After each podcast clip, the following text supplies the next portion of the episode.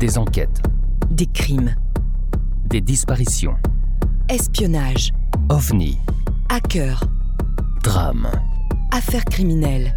braquages, Des histoires incroyables qui nous passionnent. qui dépassent notre imagination. Pour vous tenir en haleine et vous donner froid dans le dos, Nous allons découvrir ensemble les parties les plus sombres de l'être humain, les parties les plus cachées des êtres qui peuvent être nos voisins, nos amis. Des membres de notre famille. Ou des personnes que nous croisons tous les jours. Nous allons essayer de comprendre pourquoi tout a basculé dans leur vie, Et quand sont-ils devenus des meurtriers? Alors détendez-vous Posez votre casque sur vos oreilles ou montez le son de votre radio. et embarquez avec nous. Entrons dans la noirceur des âmes en perdition, avec Sombre histoire. les histoires sombres. Rhonda Johnson et Sharon Shaw sont deux adolescentes disparues durant l'après-midi du 4 août 1971 à Harris County, au Texas. Au début de l'année 1972, des restes osseux de deux filles sont découverts dans et aux alentours de Clear Lake. Un habitant de la région, Michael Lloyd Self, est accusé des meurtres en 1972 et condamné pour celui de Sharon Shaw en 1975, bien qu'en 1998, une controverse soit survenue quand un tueur en série, Edward Harold Bell, avoua les meurtres. Ceci s'accompagnait de déclarations concordantes avec les forces de l'ordre et des procédures selon lesquelles Michael Lloyd Self avait été forcé à de faux aveux, ce qui conduisait beaucoup à croire qu'il avait été condamné à tort. Michael Lloyd Self décède en prison des suites d'un cancer en 2000. L'affaire a souvent été associée à celle du Texas Killing Fields dans le sud du Texas. Plus d'une trentaine de corps, principalement de jeunes femmes, furent découverts sur un terrain au large de l'Interstate 45 au début des années 70. Le 4 août 1971, Rhonda et Sharon, résidant toutes deux à Webster, passent la journée sur une plage à Gavelston. Elles sont vues quittant la plage, mais ne sont jamais retournées chez elles. Un témoin oculaire signale les avoir aperçues pour la dernière fois marchant sur Seawall Boulevard à Gavelston. Le 3 janvier 1972, alors que deux garçons pêchent sur le lac Cleave Lake, ils découvrent un crâne humain flottant dans l'eau qu'ils prennent d'abord pour une balle de sport. Six semaines plus tard, des chercheurs retrouvent le reste du corps avec celle d'une autre fille dans un marais près du lac. Le 17 février 1972, selon une enquête, les dossiers dentaires permettent de déterminer que le crâne trouvé dans le lac a appartenu à Sharon Shaw. En plus d'un crucifix trouvé autour du crâne, qui est identifié par la mère de Sharon Shaw comme étant celui que portait sa fille. L'autre corps trouvé dans le marais est identifié comme étant celui de Rhonda Johnson. En mai 1972, un conseiller municipal, Glenn Price, conseille aux enquêteurs de s'intéresser de près à Michael Lloyd Self, un employé de station-service connu pour être un délinquant sexuel habitant à Gavelston. La police rend donc visite à Michael sur son lieu de travail et il va de lui-même au commissariat le lendemain pour être interrogé. Quand on lui montre des photos de Rhonda et Sharon, Michael admet reconnaître les filles, mais déclare ne pas les connaître. Selon Michael Self, le chef Michael Morris l'aurait détenu durant un certain nombre d'heures, notant qu'il ne partirait pas avant qu'il n'ait fait de confession. Michael a de même déclaré qu'il était tenu contre un mur, frappé avec une matraque et menacé à l'aide d'un pistolet par le chef Michael Morris, le menaçant de l'abattre s'il n'avouait pas.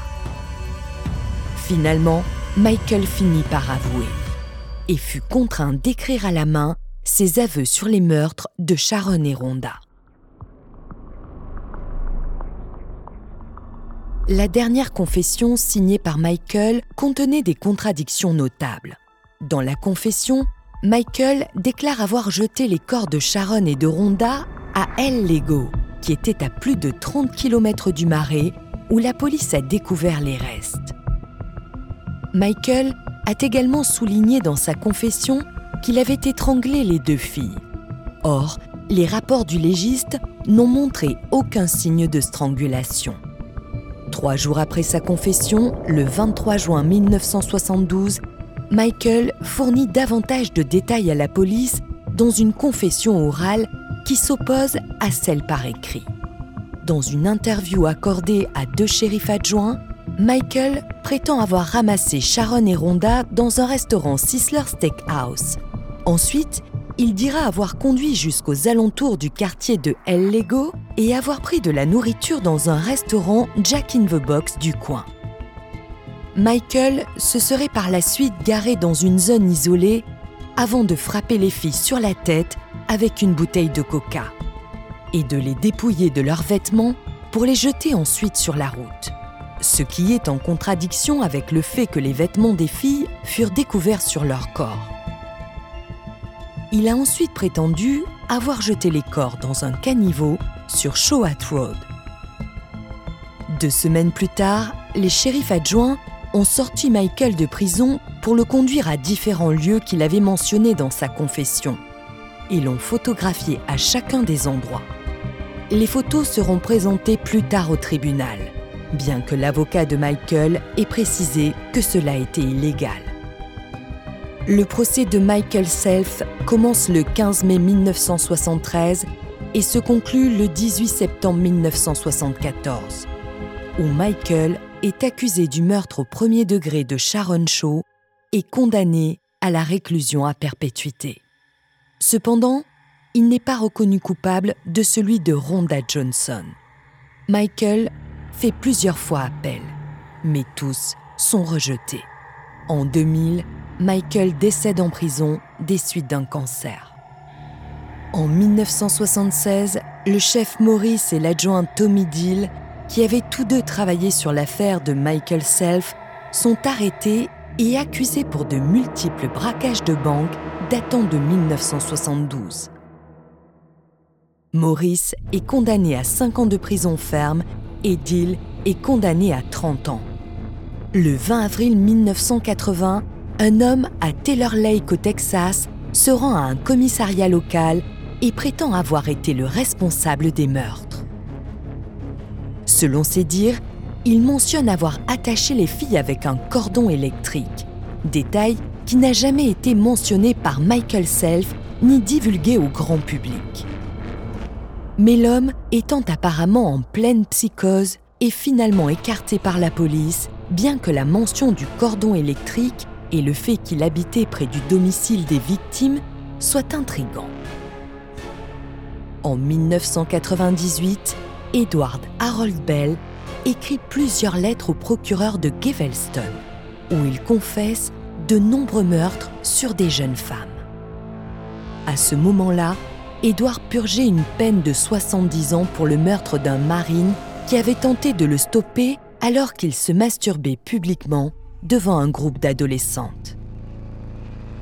En août 2015, Edward Harold Bell admet au total les meurtres de 11 filles. Parmi les filles qu'il a admis tuer, l'une s'appelait Shaw et une autre Johnson. Toutefois, il ne fut pas accusé pour les meurtres.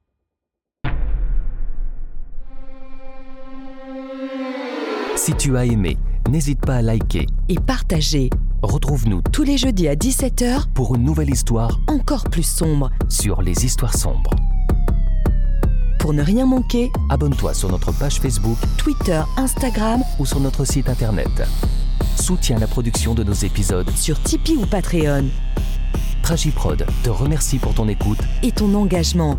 Une coproduction Valérie Marinelli Et Aurélien Nancel, pour Sombre Histoire. les histoires sombres.